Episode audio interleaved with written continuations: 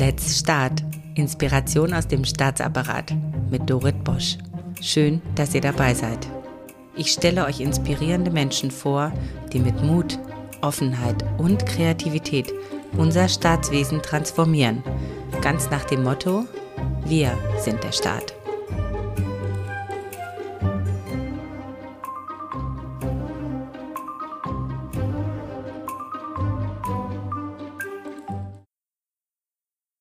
Herzlich willkommen, Julia Renner, Büroleiterin des Vizepräsidenten des Bayerischen Landtages. Ihr Werdegang ist klassisch für Menschen, die ihre Liebe zur Politik schon als Teenie entdeckten. 2006 wurde Julia Renner ins Jugendparlament der Stadt Erlangen gewählt. Es folgt Politikstudium und aktuell eine Promotion.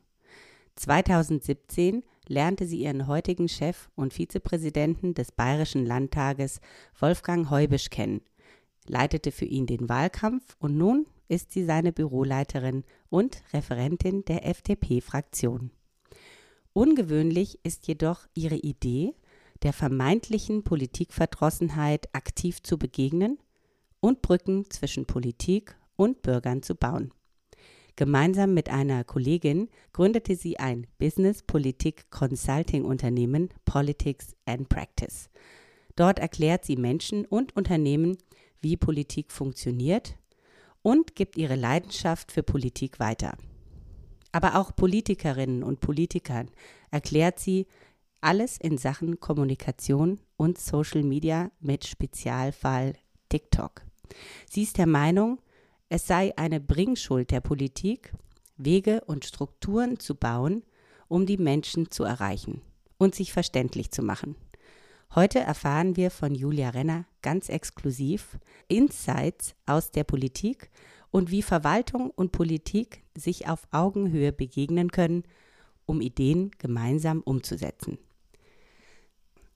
Liebe Julia, du bist mein allererster Gast zum Thema Politik und ich bin schon super neugierig auf alles, was du uns heute erzählen wirst. Ich werde ganz, ganz viele Fragen stellen. Schön, dass du da bist. Erklär doch bitte mal ganz zu Beginn, was dich bewogen hat, eine Beratungsgesellschaft zu gründen. Ja, äh, hallo, danke für die Einladung. Also die ähm, Anfänge unserer Mini-Firma, wie sie gerade noch ist, ähm, ist eigentlich letztes Jahr im September geboren, die Idee. Und zwar war der Eva, äh, meine Mitgründerin und ich bei einem Bundeswehrseminar eingeladen. Und das war äh, für uns auch so die erste Situation. Wir dachten, Mensch, ob wir das schaffen, 50 jungen Männern Politik näher zu bringen. Und wir sind dann quasi in den Raum rein und äh, alle waren in ihren Uniformen angezogen da. Und wir zwei junge Frauen standen dann da quasi vor dieser großen Masse und haben gemerkt, eigentlich haben die gar keinen Bock, zwei Tage mit uns ein Planspiel zum Thema Bundestagswahl zu machen. Und ähm, ja, zwei Tage später waren alle begeistert. Wir haben eine, ja, eine Wahl nochmal durchgeführt und äh, hat super geklappt. Und am Abend lagen wir in unserem Bett und haben gesagt, so Mensch, also wenn wir es schaffen, Bundeswehr davon Politik zu begeistern, dann können wir noch viel mehr Menschen von Politik begeistern. Und genau, haben einfach direkt angefangen, das aufzubauen. Wir haben in unserem Vorgespräch festgestellt, dass viele Menschen gar nicht wissen, also selbst Menschen, die in diesem Betrieb arbeiten, was der Unterschied oder die unterschiedlichen Rollen sind von Politik einerseits und Verwaltung andererseits. Ich glaube, Polit äh, Politik bzw. Politiker und Politikerinnen sind eigentlich diejenigen, die die Ideen haben sollten. Also sie sagen, hey, ich brenne dafür und es gibt ein Themengebiet oder mehrere Themengebiete, wo ich das Gefühl habe, ich weiß es besser und ich kann die Welt verbessern und ich kann diesen Staat verbessern. Und äh, ich würde sagen, die Verwaltung sind die vielen kleinen, tollen Helferlein, die es schaffen, diese Ideen wirklich in die Tat umzusetzen und zu sagen, hey, wir haben da die Expertise, wir haben die Erfahrung, wir können gemeinsam mit dir deine Idee umsetzen. So, so würde ich eigentlich sagen, sind so die zwei, zwei Sachen. Und gleichzeitig ist natürlich auch spannend, dass die Verwaltung ihrerseits auch wieder Ideen mitbringt und man dann so quasi vielleicht die eigene Idee über den Haufen wirft und sagt, Mensch, der andere weiß es noch viel besser und kann dann zusammen großartige Projekte umsetzen. Ich habe ein bisschen Angst gehabt, als ich äh, gedacht habe, ich stelle jetzt einer Politikwissenschaftlerin diese Frage und sie kommt, na ja, ich kann da jetzt ganz viele Theorien und äh, äh, geht dann zurück auf Aristoteles und Plato und so weiter. Also vielen Dank für diese super frische Antwort. Ich habe so ein Bild, äh, darf ich das kurz erklären, wie ich mir immer das mhm. Ganze merke? Also ich stelle mir das organisch vor. Also der Verstand ist die Politik, der die Hand lenkt und die Hand ist die Verwaltung. Und die Hand führt dann die Bewegungen aus, die für den Körper, also die Bevölkerung, gesund sind.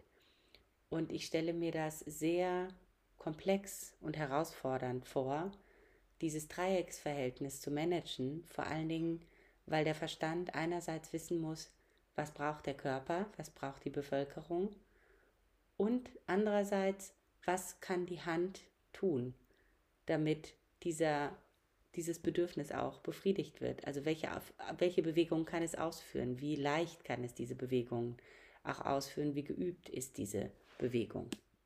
Ja, also so kompliziert würde ich sagen, ist es gar nicht. Also ich glaube, das sind alles Menschen, die Lust haben, was zu verändern und man muss ihnen einfach die Chance geben, dass sie das auch umsetzen können. So äh, würde ich es sehen. Und ähm, die Bürger sind diejenigen, die am Ende des Tages bei jeder Wahl neu entscheiden, finde ich die Ideen, die mir da vorgeschlagen werden, gut oder finde ich sie nicht gut. Und wenn man es ganz runterbrechen möchte, ist es so, wie wenn ich äh, vor einem Joghurtregal stehe. Also ich sehe verschiedene Erdbeerjoghurts mit verschiedenen Banderolen, die mir angeboten werden und ich entscheide mich quasi für den Erdbeerjoghurt, den ich da quasi am besten finde und den nehme ich. Super, also das ist jetzt das, die Beziehung zwischen äh, Politik und Bürger. Was gilt es da zu beachten? Wie kann denn ein Bürger besser verstehen, wie Politik eigentlich funktioniert und wie der eigene Wille, den Sie ja mal, mal abgegeben haben, alle vier Jahre, dann auch in Ideen umgesetzt wird. Du hast vorhin gesagt, als Politikwissenschaftler ist man dazu immer geneigt, Theorie zu sagen. Jetzt komme ich wahrscheinlich auch mit einer so Theorie um die Ecke. Und eigentlich ähm, ist die Aufgabe der Politik, eine Brücke zu schlagen. Eine Brücke zwischen Bürgern und eben dem politischen Geschehen, sei es irgendwie im Landtag, im Stadtrat oder eben im Bundestag. Und dafür sind Politiker eigentlich da. Ähm, das heißt, eigentlich sind beide, sowohl Bürger als auch Politiker, dazu verpflichtet, einander zu begegnen und miteinander in Kommunikation zu treten. Und da fängt jetzt so ein bisschen das Problem an, äh, viele Bürger haben einfach keine Lust oder ist Politik zu kompliziert und möchten da quasi nicht auf ihren Teil der Brücke gehen. Und Politiker wissen ja auch manchmal nicht, wie sie mit den anderen in Kontakt kommen können. Also ich würde sagen, Bürger haben vielleicht weniger Interesse, was vom Politiker zu erfahren und die Politiker sind stark drauf, drauf und dran, äh, wissen zu wollen, wie geht es den Bürgern, was, was wollen sie, äh, wie können wir ihnen helfen ähm, und kommen da einfach quasi nicht, nicht zu Potte. Und da quasi gibt es dann uns jetzt für, wo wir gesagt haben, Mensch, wir wollen einfach versuchen, gerade auch für jüngere Menschen, ähm, Politiker und Politikerinnen dazu zu animieren, auf diese zuzugehen und da eben ihre Verantwortung auch wahrzunehmen. Was rätst du ihnen? Zum Beispiel auch bei Social Media. Da habt ihr ja ganz tolle Ansätze. Genau. Und da muss ich überlegen, wo sind denn junge Menschen? Und ähm, viele junge Menschen sind auf TikTok ähm, gerade. Und ganz am Anfang, als wir ähm, mit meinem Chef gesagt haben, so Mensch, ähm, wir könnten doch TikTok probieren, also na nee, das ist ja so eine Tanz-App und Tanzen ist jetzt nicht so mein Ding und das ist auch nicht seriös und da kann doch kein Politiker. Dann habe ich auch gesagt, so Mensch, wie willst du denn dann junge Menschen erreichen? So, also du kannst dich auf den Marktplatz stellen und schreien, aber dann gehen sie halt vorbei. So, und ich hatte schon immer so das Gefühl, dass, dass junge Menschen Politik interessiert sind, nur auf ihre Art und Weise. Und eigentlich hat sich es komplett bewahrheitet. Wir haben diesen Kanal angefangen und innerhalb kürzester Zeit hatten wir Millionen von Klicks, äh, ganz viele Kommentare, die, die nicht irgendwie veräppelt waren, sondern wirklich stark politisch interessiert. Und das, ähm, genau, haben wir jetzt einfach cool. weitergeführt. Das ist cool. Du ähm, und Wolfgang Heubisch ist ja jetzt auch nicht äh, Generation Z. Nee, äh, Wolfgang Heubisch, ich glaube, das darf man offen sagen, er ist äh, 75 Jahre alt cool. ähm, mittlerweile. Deswegen würde ich auch sagen, so eine Plattform, da braucht man sich nicht rausreden und sagen, Mensch, ja, ich bin jetzt schon ein bisschen älter und ich bin jetzt auch nicht so ein Digital Native. Darfst du verraten, ob es ihm Spaß macht? Ich glaube, das darf ich ja, ihm macht es großen Spaß. Also wirklich? Ein bisschen so wie Instagram Live, man geht einfach online. So, man ähm, sagt gar nicht Bescheid, sondern man macht einfach seine Livecam an und sagt, hey, hier bin ich, es ist Donnerstagnachmittag um vier und wir quatschen jetzt einfach über alle politischen Themen, die euch auf der Seele brennen. Und es ist wirklich super. Also ich kann es nur jedem empfehlen, ähm, der Lust hat, mit fremden Menschen einfach mal so zu quasseln da ist TikTok einfach eine, eine super Möglichkeit. Also ich mache das auch nicht, ich traue mich auch nicht, aber Julia, ich, ich denke jetzt gerade total drüber nach, du bringst mich ganz aus dem Konzept. ich finde das gar nicht so schlecht, eine super Idee, vielen Dank. Kommen wir mal äh, zum Thema Politik und Verwaltung. Wir sind ja hier vor allen Dingen ein Verwaltungspodcast. Da ist es ja so, dass Politik oft in die Verwaltung reinkommt, meistens als Amtsleitung. Also entweder eine Behörde und dann ist es die Behördenleitung oder als Ministerin, Minister oder als ähm, parlamentarischer Staatssekretär, also wie zum Beispiel der Thomas Sattelberger, um jetzt jemanden von der FDP zu nennen, der im ähm, Bundesministerium für Bildung und Forschung zurzeit als parlamentarischer Staatssekretär tätig ist, der ja auch äh, sehr aktiv ist auf Social Media, by the way. Vorher haben die ja, also nicht immer, ist eher, eher die Regel, äh, keinen Kontakt zur Verwaltung aktiv. Also sie haben noch nicht einem Amt vorgestanden, sondern kommen tatsächlich aus den politischen Strukturen. Wie ist denn die Situation für jemanden, der da ganz neu von der Politik in die Verwaltung kommt und plötzlich der Verwaltung begegnet? Ich glaube, man kann einfach sagen, man ist ein blutiger Anfänger. Also wie alle Sachen, die man im Leben so beginnt, man fängt von ganz unten an. Man muss erstmal verstehen, wie funktioniert die Verwaltung, äh, wer ist der welche Ansprechpartner, allein mal zu kapieren, wie funktioniert so ein Organigramm. Also wenn ich ein, äh, ein Anliegen habe, an wen wende ich mich denn eigentlich? Also ich muss sagen, auch jetzt ich als Mitarbeiterin war heilfroh, dass im Landtag alle so unfassbar nett waren. Also ich habe immer am Anfang eine Person angerufen, weil ich gar nicht wusste, an wen wende ich mich denn so? Und ich glaube, das ist auch so das falsche Verständnis, was man als Bürger hat. Man denkt, man wird jetzt reingewählt und dann plopp, macht es einmal Schnipp und man weiß alles, wie es funktioniert. Aber dass man selber eine unglaublich steile Lernkurve am Anfang hinlegt und zu verstehen, mit wem kann ich zusammenarbeiten, wem brauche ich da, ähm, das glaube ich, ist draußen gar nicht so äh, in den Köpfen der Leute vorhanden. Verstehe. Was ist denn wichtig für Bürgerinnen und Bürger zu wissen, wenn es um das Verhältnis Politik und Verwaltung geht? Also auch gerade was die Rollenaufteilung angeht, weil ich habe manchmal das Gefühl, da werden Erwartungshaltungen stark vermischt, also gerade wenn es um Gesetze geht. Ähm, ich glaube, das meiste, was man vermischt, ist, dass man sich denkt, es ist der Minister und es ist sein Ministerium. So, das stimmt auch, aber dass es quasi Leute sind, die schon viel länger als der Minister selber da sitzen und wahrscheinlich auch länger als der Minister dort sitzen werden mit ihrer Expertise, das sieht man, glaube ich, als Bürger nicht so. Das heißt, der, der Politiker kommt mit der Idee und die Umsetzung erfolgt dann im Ministerium. Und das sind keine Parteisoldaten, wie man immer so schön sagt, sondern äh, das sind Bürger wie du und ich, die da arbeiten. Die müssen nicht dem äh, der Partei des Ministers angehören, nur weil sie in dem Ministerium gerade arbeiten. Ich glaube, das sieht man öfters leider nicht. Und was, wie genau wirkt sich das dann aus, dass es keine Parteisoldaten in Anführungsstrichlein äh, sind? Also sind ja Technokraten oftmals, die äh, ihren Beruf verstehen. Natürlich sind auch Leute da, die eigene politische Ideen haben, aber das ist ja letztendlich außen vor. Es geht ja wirklich darum, sein Handwerk zu machen, also ein Gesetz zu entwerfen oder eine Strategie oder eine Kommunikation äh, herzustellen. Was genau ist denn jetzt Aufgabe der Politik, dort die Verwaltung gut auch in der Kommunikation mitzunehmen, um den Willen auch ganz klar zu formulieren? Oder geht es darum, in Dialog zu treten? Also wir hatten ja das Stichwort Augenhöhe, Kommunikation auf Augenhöhe äh, in der Einleitung. Wie siehst du das? Ähm, ich, ich würde sagen, die Aufgabe der Politik ist, die Idee zu geben und dann die Verwaltung machen zu lassen. So. Also ich bin immer ein Fan davon, Leute die Arbeit machen zu lassen, wo sie am besten drin sind. Also warum sollte ich, wenn ich jetzt als Politiker frisch irgendwo hinkomme, ich weiß doch, ich weiß es auf jeden Fall nicht besser. So. Also äh, wie sagte, ich glaube, Sokrates war das doch, der sagte, ich weiß, dass ich nichts weiß. Ähm, und ähm, genauso ist es eigentlich. Also wenn ich weiß, dass ich nichts weiß, dann muss ich die anderen machen lassen, die es besser wissen. Und das ist in dem Fall einfach die Verwaltung. Seid ihr in eurem Kommuni also in eurem Beratungsunternehmen auch in diesem Feld unterwegs, hier den Bogen zu spannen? Oder beratet, beratet ihr Politiker auch da aktiv? Äh, bisher noch nicht, nee. Hm, Aber es ist ein guter spannend. Zweig, den wir mal aufnehmen können. Eine gute Idee. Sehr, sehr gut. Ja, also man kann den ja nur durchleuchten. Also wir, wir sind ja auch nur am Anfang. Ich habe bisher nämlich, ich habe mir so ein Interview mal gewünscht, weil ich selber dazu noch so viele Fragen hatte, dass ich die selber nicht beantworten konnte. Und ich dachte, wenn wir miteinander reden, sind wir auf jeden Fall schon mal schlauer. Auf jeden Fall. Hast, hast, hast du denn schon Kontakt mit der Verwaltung schon gehabt? Äh, auf ganz vielen Ebenen. Also ich meine, der Bayerische Landtag ist ja eine riesengroße Verwaltung. Äh, von daher jeden Tag eigentlich begegne ich der Verwaltung. Super. Wenn wir davon ausgehen, Politik und Verwaltung begegnen sich auf Augenhöhe und arbeiten miteinander. Gibt es da auch Strukturen, Stichwort auch Digitalisierung oder sonstige Kommunikationswerkzeuge, die du für sinnvoll erachtest, die man da auch anwenden kann, damit diese Kommunikation auch leichter geht, weil die ist ja doch sehr komplex. Ja, ich glaube, ich, noch den Schritt vor der Digitalisierung würde ich sagen, so ein Ministerium ist unfassbar hierarchisch. So.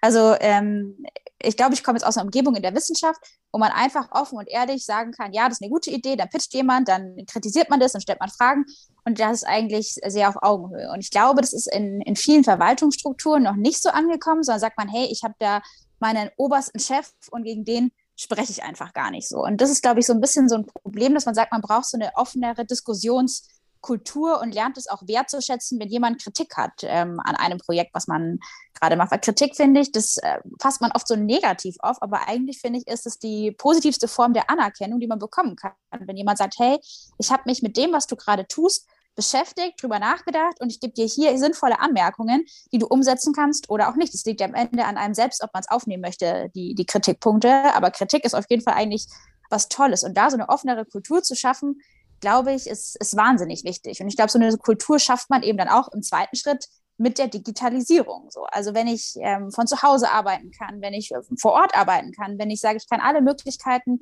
und Tools nutzen, ähm, warum sollte man sie nicht nutzen? Also wenn sie da sind, dann, dann her damit und man, man wendet sie an.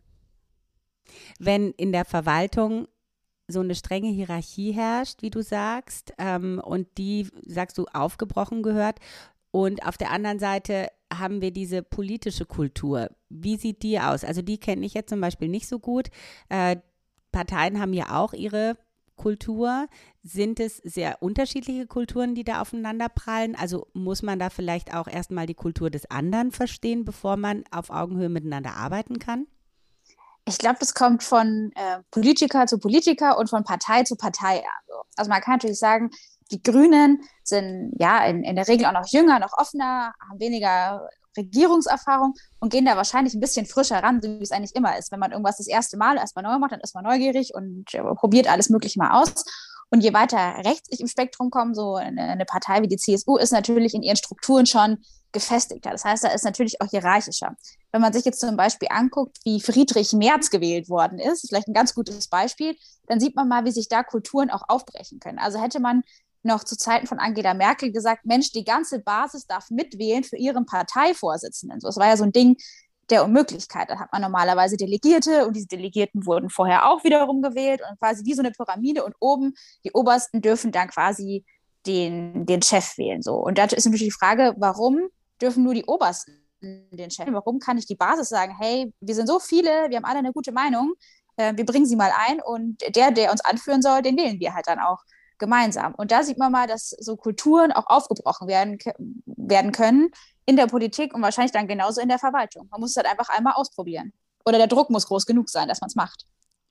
So, das heißt aber, dass ähm, jetzt äh, ganz unabhängig jetzt von, den, von der einzelnen Partei, dass im Grunde genommen für die Begegnung auf Augenhöhe zwischen Politik und Verwaltung jetzt erstmal jeder für sich auch so eine Art Kultur-Change ja dann auch vollziehen muss und dann noch zusammenkommen muss. Das klingt sehr komplex. Ja, also äh, im Zweifelsfall braucht es vielleicht eine Person, die das Ganze aufknackt. Also vielleicht so ein bisschen brauchen wir einen Nussknacker, der sagt, hey, also ich, ähm, ich möchte eine offene Kultur und ich setze die jetzt einfach mal durch und überrumpel einfach die Leute. Also manchmal muss man ja jemanden zum Glück zwingen, hat meine Oma immer gesagt so. Und vielleicht ist es an der Zeit, die Leute zu ihrem Glück zu zwingen und da einfach den Nussknacker zu spielen. So disruptiv. Und wer könnte dieser Nussknacker sein? Woher muss der kommen?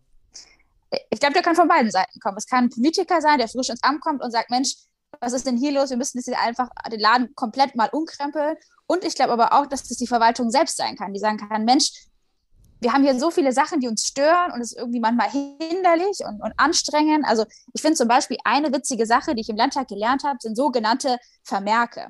Also zum Beispiel ähm, ein Vizepräsident im Landtag hat einen bestimmten ähm, Topf mit Geldern drin, die er selbstständig verwalten kann.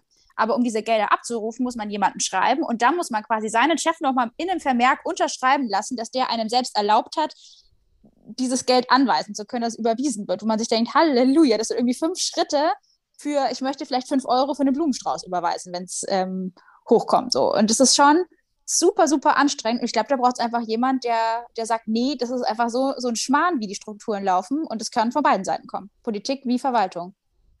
Glaubst du, weil ja auch oft Beratungen eingesetzt werden, das kann auch von außen kommen? Oder eher schwierig? Wäre schon besser intrinsisch? Mhm. Erstmal. Ich glaube, man muss den Willen haben, was verändern zu wollen. So. Und dann. Wie in der Paartherapie.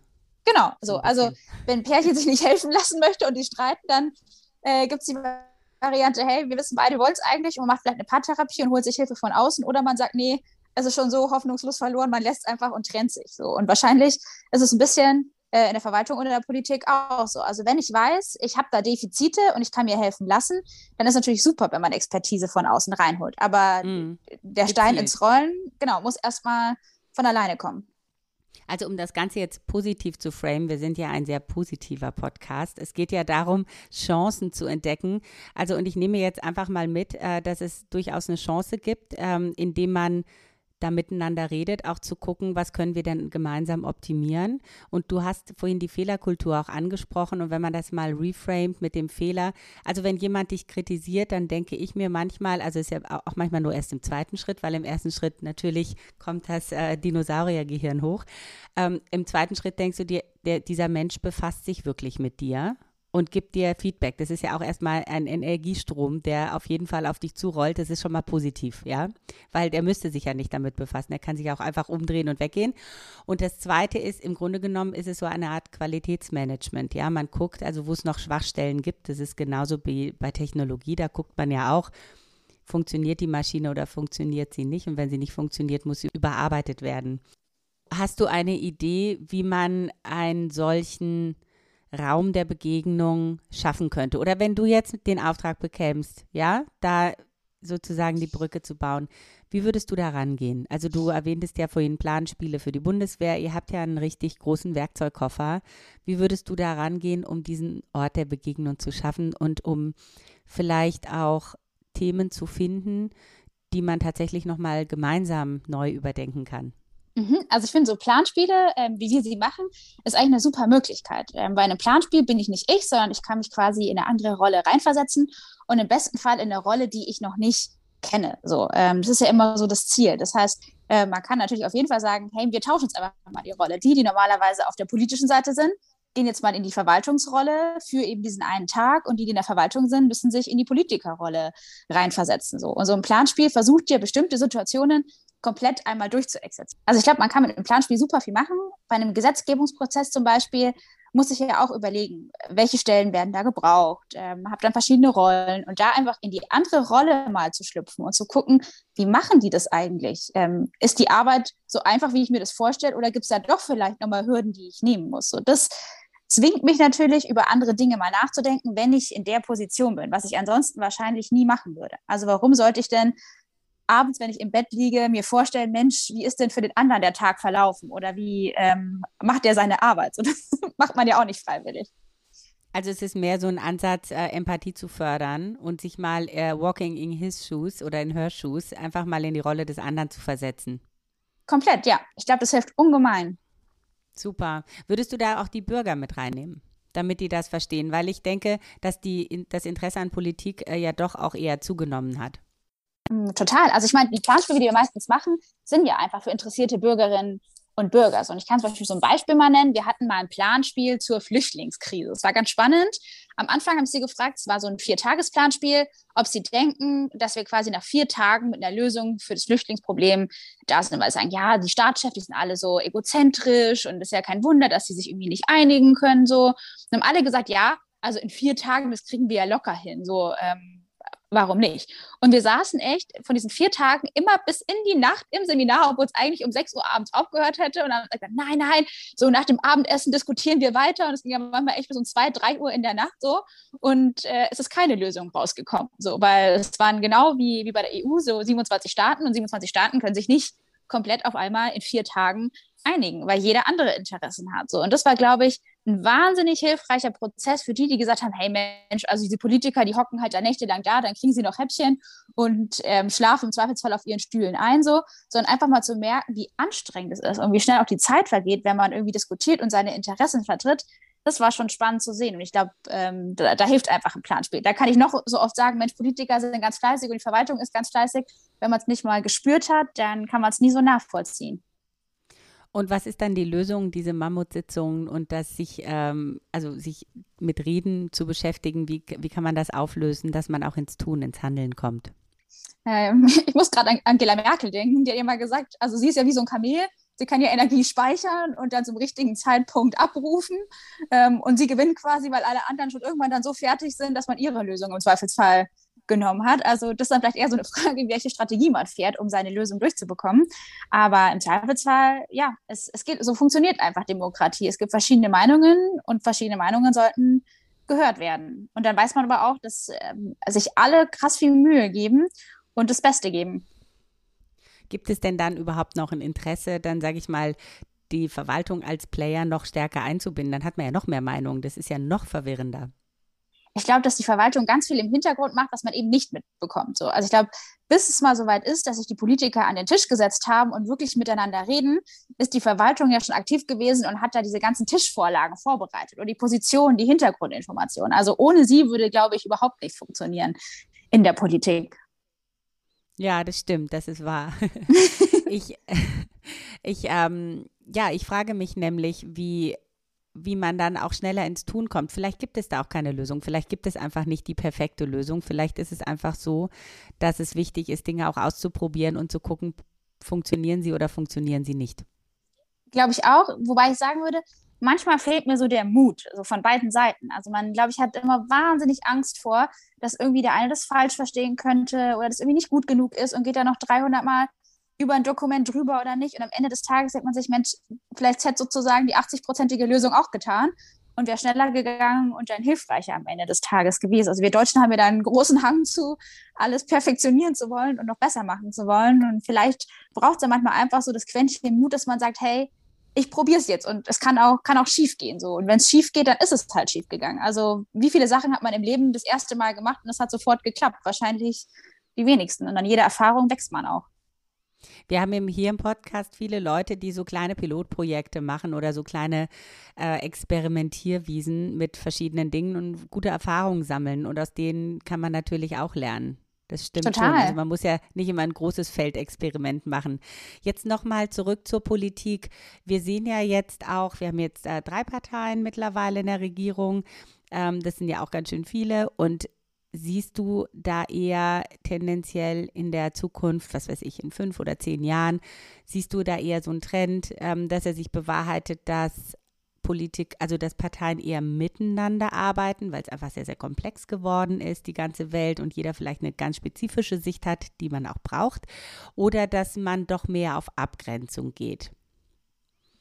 Es kommt, würde ich sagen, ganz drauf an, wie die Ampelregierung äh, jetzt regiert dann in den nächsten vier Jahren. Also was man schon feststellen kann, und es ist nicht nur so ein deutsches Phänomen, sondern in Gesamteuropa, es gründen sich einfach viele neue kleine Parteien und die schaffen es auch ins Parlament rein. Also Deutschland war eigentlich eins der allerletzten Länder, ähm, die quasi noch so eine Mauer hochgehalten haben und es geschafft haben, eine sogenannte Challenger-Partei, also in dem Fall die AfD, rauszuhalten aus ihrem Parteiensystem. So. Und man merkt einfach, es gibt da auch so die, die Bevölkerung. Man, man wählt auch ganz anders. Man hat andere Interessen. Man ist anders mit der Politik verbunden. Und je mehr Parteien ich natürlich in einem Parlament habe, muss ich natürlich auch für Koalitionen sein. Also wenn man das vielleicht vor 20 Jahren gesagt hätte, dass die Grünen irgendwann mal ähm, sich vorstellen könnten, mit einer CDU-CSU-Regierung zu regieren, in Bundesländern oder auch im Bund. So, das wäre eine Sache der Unmöglichkeit gewesen. Also wahrscheinlich hätten beide Seiten gesagt, so war es niemals so, wir sind so weit politisch auseinander, es kann ja eigentlich überhaupt nichts werden so. Und jetzt sieht man doch, es sind da die Dämme gebrochen und es kann, kann passieren. Und ich finde es wahnsinnig spannend und wahnsinnig cool, das mitzuerleben, dass man sagt, Mensch, Parteien, die man vorher nie zusammen gesehen hätte, können jetzt auf einmal Großartiges machen. Liebe Julia Renner, es macht mir wahnsinnig viel Spaß, mit dir zu sprechen. Ich, äh, wir sind jetzt ein bisschen am Ende mit der Zeit. Gibt es noch irgendetwas, was du unseren Zuhörenden mitgeben möchtest?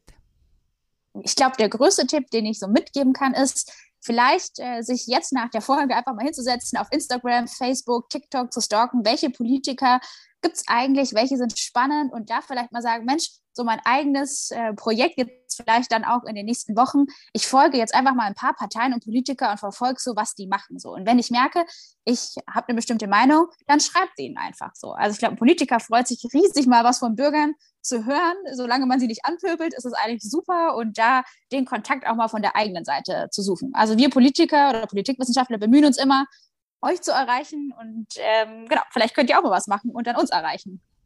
Also du meinst, irgendwer kann einfach schreiben, einfach eine Nachricht und das kommt auch an und man bekommt eine Antwort. Also ich kann ähm, fast garantieren, man bekommt fast immer eine Antwort. So. Oh, das ist wirklich ein sehr guter Tipp. Also auf Instagram, auf TikTok einfach probieren.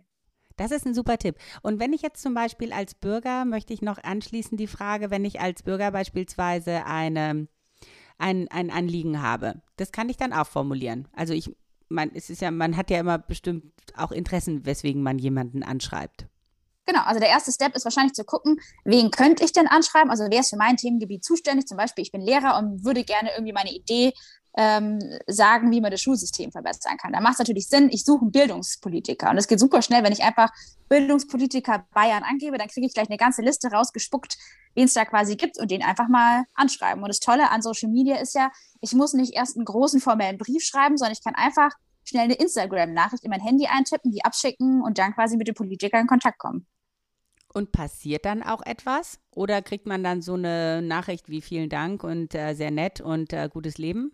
Also ich würde sagen, auf jeden Fall passiert ja was. Ich meine, wo bekommt man als Politiker seine Ideen her? Das ist ja nicht so, als wäre man eine unendliche Ideenquelle und Ideenpool, wo man immer draus schöpfen kann, sondern man bekommt es durch den Dialog mit anderen Menschen. So. Und die anderen Menschen sind alle Bürgerinnen und Bürger da draußen. So. Das heißt, wenn mir jemand schreibt und ich mir denke, wow, coole Idee, dann melde ich mich. Dann treffe ich mich vielleicht sogar mit dem auf einen Kaffee oder noch mal ein Telefonat aus. Klar, haben wir auch ganz oft schon gemacht.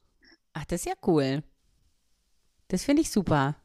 Ja, vor allen Dingen, ähm, es kommt ja darauf an, wie jemand mich sich auch mit einer Idee nähert, nicht wahr? Du hast ja vorhin auch gesagt, wenn man pöbelt oder, ähm, oder auch als Unternehmen sich beschwert, ist es eins, aber man natürlich äh, eine positive Kommunikation ähm, erleichtert es seinem Gegenüber dann auch, ähm, auch zu antworten und vielleicht diese Idee auch aufzunehmen. Insofern steht ja jeder in der Verantwortung, wie er auch mit dem anderen kommuniziert, um auch gehört zu werden. Total. Also ich meine, wenn mir jemand Beleidigung schon in den ersten drei Sätzen an den Kopf knallt, da bin ich natürlich weniger gewählt zu sagen, Mensch, hast du nicht mal Lust, dich irgendwie auszutauschen über Sachen? Aber wenn jemand sagt, hey, ich habe das irgendwie alles durchgelesen, ich weiß, was sie tun, ich ähm, habe da mal Bedenken und möchte diese Bedenken einfach mal mitgeben, so ähm, finde ich, ist es eine ganz andere Art der Kommunikation, als einfach nur seiner Wut freien Lauf zu lassen. Also ich kann das auch bestätigen aus meinen wenigen Erfahrungen, dass das wirklich was bringt und dass es auch was bringt, sich da aktiv auch zu melden. Und über Social Media geht es ja wirklich ganz leicht. Ein Klick und man ist schon dabei. Sehr gut. Ich finde, das ist ein super Schlusswort und ein super Tipp zum Schluss. Vielen Dank, Julia Renner. Sehr gerne. Und das war es bei Let's Start, Inspiration aus dem Staatsapparat mit Dorit Bosch. Schreibt mir gerne und abonniert diesen Kanal, damit ihr keine Folge verpasst. Let's Start. Viel Spaß bei der Umsetzung.